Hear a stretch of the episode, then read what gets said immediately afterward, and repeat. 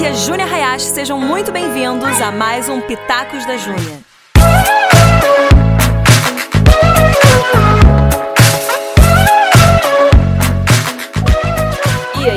Jovens, mais um pitaco. Deixa eu te falar. Hoje a gente vai responder as perguntas que vocês mandaram lá no Instagram, mas deixa eu te contar. São 5 e meia da manhã e eu tô gravando esse podcast. Não é que eu acordei para gravar, não. Eu não dormi, sabe por quê, gente? Eu tô escrevendo meu livro e ainda tem uma planner que a gente tá fazendo, tem um monte de coisa. Se você não sabe o que eu tô falando, vai lá no meu Instagram que você vai saber. Então tem muita novidade vindo por aí, e aí eu virei à noite para fazer isso. E falei, por que não aproveitar e gravar meu podcast bem agora, né não, minha gente?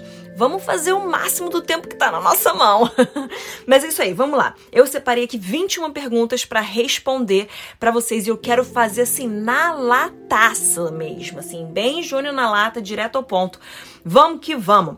E a primeira pergunta é a seguinte: como incentivar as pessoas da minha igreja local a buscarem por avivamento? Cara, presta atenção. Seja a pessoa que é a mais avivada de todos esteja em chamas. Para a gente instigar pessoas perto da gente a viverem um avivamento, a gente tem que viver um real e genuíno avivamento. E todo avivamento, o que antecede o avivamento é um genuíno arrependimento. Então entenda que tem que ter esse passo antes. O arrependimento gera um avivamento que gera uma transformação depois.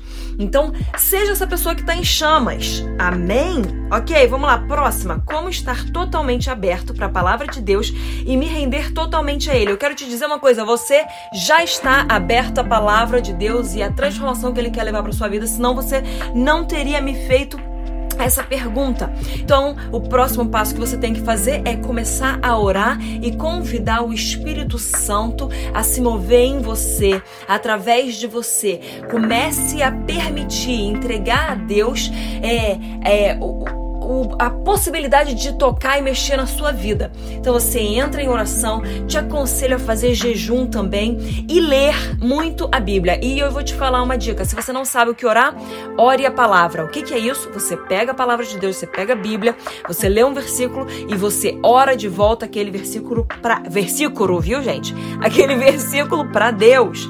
Próxima pergunta: como ter uma intimidade maior com Deus? Sou adolescente ainda, mas quero voar em intimidade. Que bom, cara, Arthur que fez essa pergunta. Que bom, Arthur, que você quer voar em intimidade, você quer cada vez ser mais é, próximo a Deus. Então, não existe passo de mágica. Como ter uma intimidade maior com Deus, você precisa gastar tempo com Ele tempo de leitura bíblica, tempo de oração, oração em línguas, oração com entendimento, intercessão. Você precisa gastar tempo com Deus e jejum. Cara, então, leitura bíblica, oração, jejum. E também tenha tempos de adoração, quando você adora quem ele é, você se derrama na presença dele, declara coisas para ele, abre o teu coração. Meu amigo Krigner, ele traz é, quatro pontos que a gente deve fazer no nosso tempo de oração, que a gente tem que saber o que a gente quer é, agradecer a Deus, pedir a Deus é, é, falar para Deus alguma coisa que a gente quer dizer para Ele e também as declarações que a gente vai fazer, que significa que são umas trans... a, a declaração é meio que a, você já está em lugares celestiais e você declara para sua realidade natural aquilo. Então já é uma transformação que você vai ver. Mas gaste esse tempo com Deus. Não tem passo de mágica, é simplesmente tempo devoto a Ele.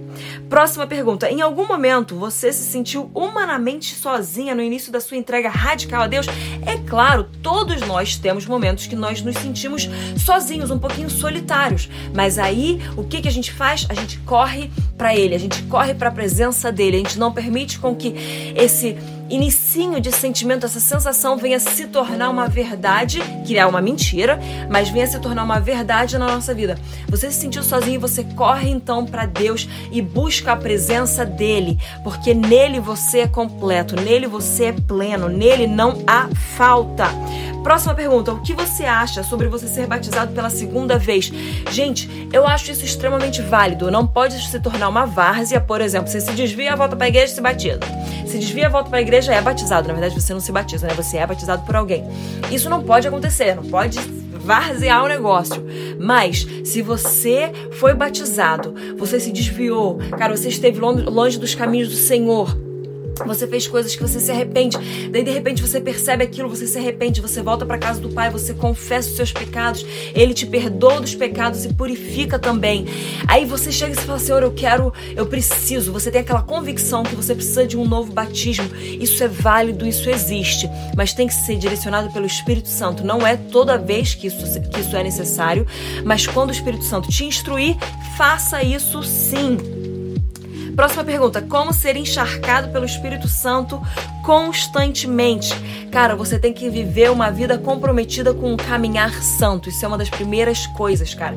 Todos os dias, todos os momentos, você está comprometido para fazer as coisas como o Senhor Jesus faria, como o Espírito Santo está te instruindo. E essa vida vai fazer, vai permitir com que você tenha uma vida de encontros sobrenaturais. E, e aí, nesses encontros, você está cada vez mais encharcada, mais cheia do Espírito Espírito Santo. Outra coisa, orar em línguas vai fazer com que você continue cheio do Espírito Santo. Oração em línguas o dia todo. E o bom é que quando você está orando em línguas, você consegue fazer outras coisas que demandem a tua atenção mental, porque as línguas elas são é, uma intercessão do Espírito Santo por você mesmo. Então é de dentro, cara. É um negócio que não é a tua, não é oração com entendimento, que é envolvendo tua alma, tuas emoções, teus pensamentos. A oração em línguas, então, ela é completamente espiritual espiritual. Então você deve sim orar em línguas a todo tempo e é, adorar o Senhor a todo momento. É, e tá com a sua mente focada nas coisas do al, dos altos, sabe? É, tudo que for de boa fama, tudo que for justo, tudo que for agradável, seja isso que é, ocupe o seu pensamento. Isso vai te manter uma pessoa encharcada do Espírito Santo. Próxima pergunta: Como tomar posição pela minha casa? Posso tomar a posição pela minha casa, pela minha família, já que o sacerdote, meu pai, não toma? Não!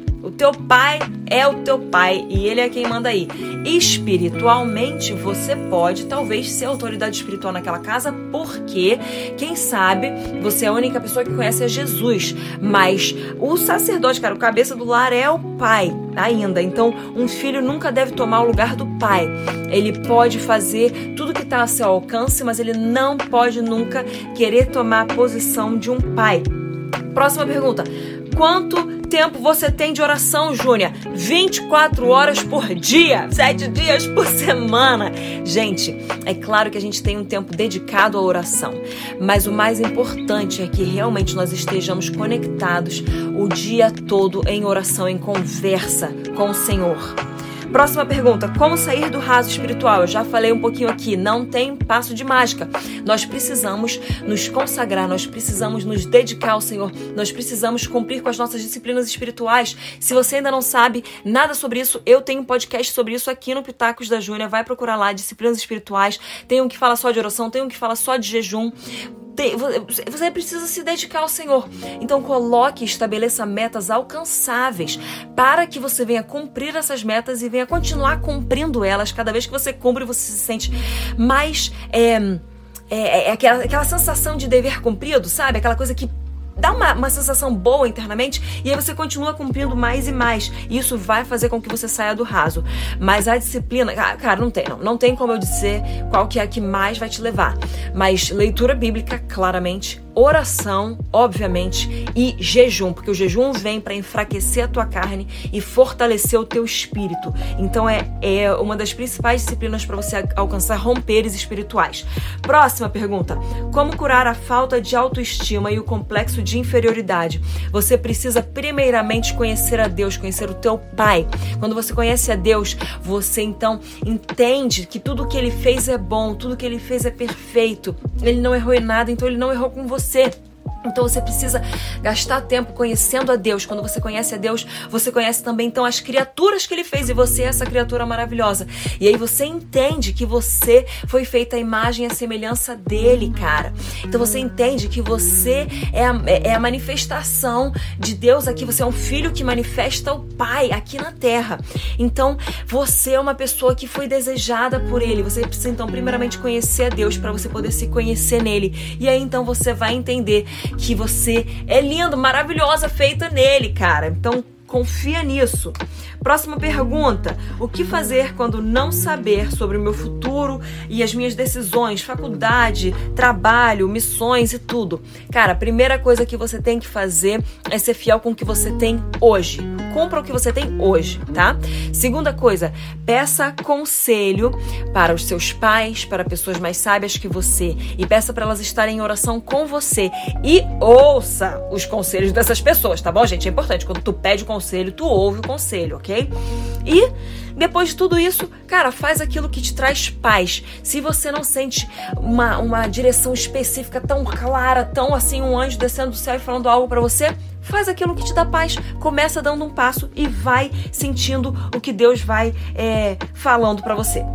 Próxima, como lidar com a frieza espiritual? Exatamente a coisa que eu já falei. Começando a se dedicar às disciplinas espirituais. As disciplinas espirituais não são uma religiosidade, elas têm um propósito que é conhecer a Deus, amá-lo ainda mais e ser cada vez mais parecido com Ele, ter Cristo sendo formado em nós. Então nós precisamos nos dedicar às disciplinas espirituais quando nós temos vontade e especialmente quando nós não temos vontade. Próxima pergunta. Já terminei o meu namoro, pois vi que não era de Deus, mas ainda estou muito abalado. O que fazer? Minha querida é uma é uma mulher aqui. Cara, para homem também. Se você terminou o seu namoro, mas você ainda tá um pouquinho agarrado ali, tá abalado, vai é, investir nas suas amizades e no seu tempo com Deus. Vai investir em hobbies, tá? Pega essas três coisas. Tempo com Deus. Vai passar muito tempo com Deus orando, jejuando, lendo a Bíblia. Vai passar tempo com os seus amigos, amigos que vão te levar mais para perto de Deus, amigos que vão não vão deixar você voltar atrás desse namoro que não era bom, tá bom? E invista em hobbies, descubra coisas que você adora fazer, coisas que te trazem prazer. É, talvez você vai descobrir um esporte que você vai começar a fazer, ou então uma arte que você vai começar a fazer, eu não sei, um estudo que você quer entrar, mas ache esses hobbies para ocupar a tua mente. Próxima pergunta. O que eu devo fazer quando tudo parece me colocar para baixo? Você precisa se posicionar debaixo do perfeito amor do Senhor, porque isso aqui está dizendo que você não está alinhado nesse recebimento do amor de Deus. Então se alinha debaixo disso e permita com que Deus venha derramar o amor dele sobre você. Quando ele fizer isso, você vai amar ele e você vai se amar ainda mais e da melhor forma, da forma mais correta. E assim então você vai ter uma perspectiva perspectiva diferente da vida. E você vai então é, analisar, entender e perceber as coisas de uma outra ótica. E você vai perceber que o mundo não está contra você, mas na verdade o que estava acontecendo é que você não estava se é, posicionada da forma ideal que Deus tinha para você. Próxima pergunta: Como posso aprender a ouvir a voz de Deus? Vou te dar uns passinhos rapidinhos aqui, cara.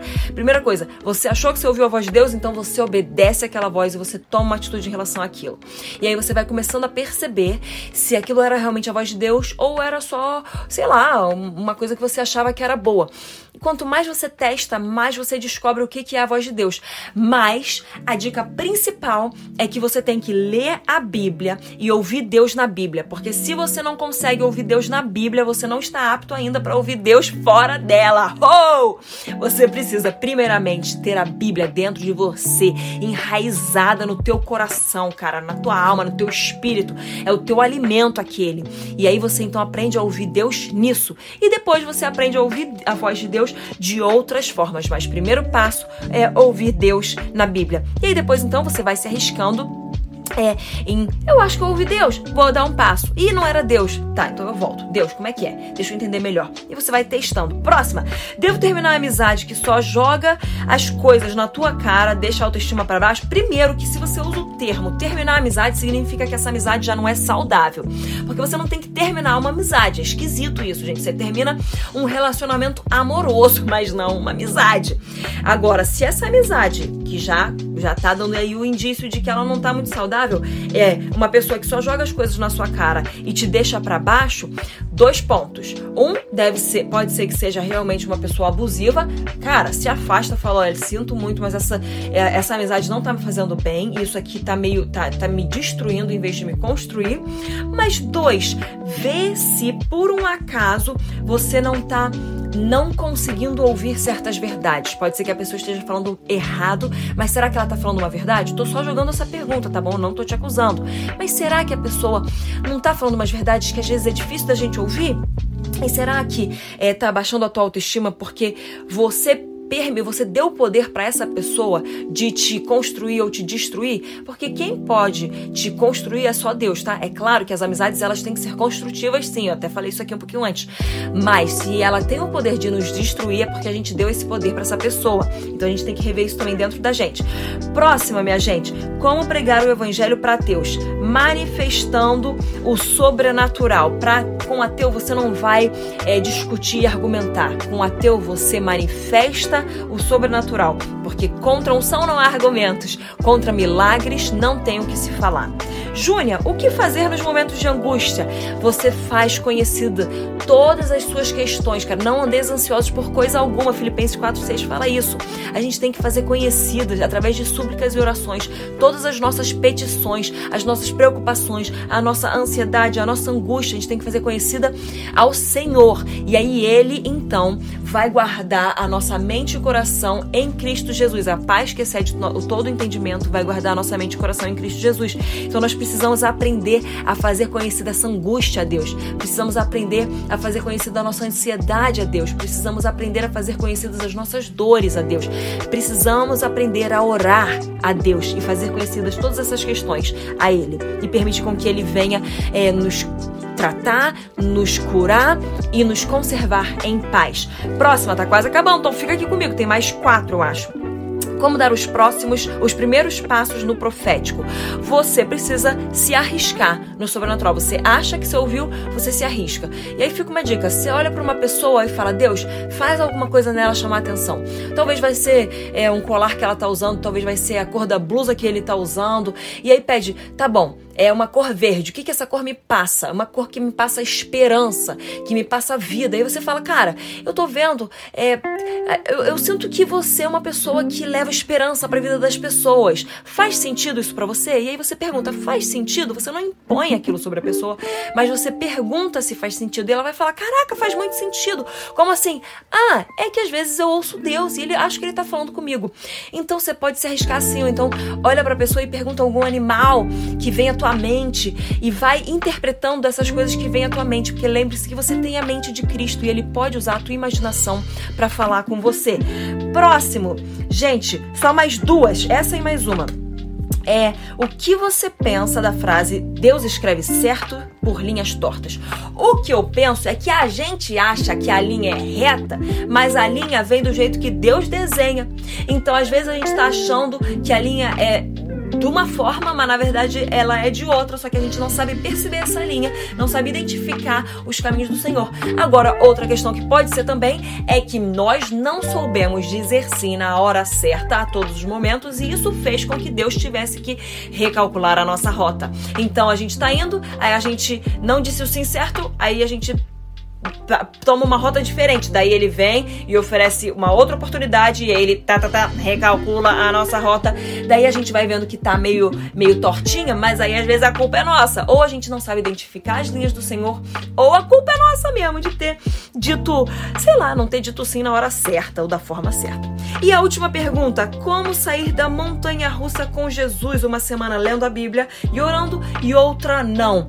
Cara, não existe, de novo eu falo, não existe passo de mágica. Você precisa ser constante nas coisas que você se propõe. Mas a melhor dica de todas, meu amor, meu querido, minha querida, é que você ponha e estabeleça metas e objetivos alcançáveis. Se você se propõe a ler a Bíblia inteira em três meses, isso aqui eu já falei diversas vezes, você não vai ler muito provavelmente. Agora, se você se propõe a ler ela em um ano ou dois anos, você vai ler. Vai ser pouquinho a cada dia, mas é, grandes mudanças elas vêm a partir de pequenos, constantes e consistentes hábitos. Não diminua o poder de um pequeno hábito na sua vida. Um pequeno hábito vai te levar muito mais longe do que a vontade de uma de um grande hábito mudado de uma forma muito abrupta que você não vai conseguir manter. Então invista nos pequenos hábitos consistentes, constantes e que realmente vão te levar para uma grande mudança. É isso aí, minha gente. Esse foi o podcast de hoje. Compartilha com a galera, se inscreve aqui e quinta que vem te encontro de novo. Beijão.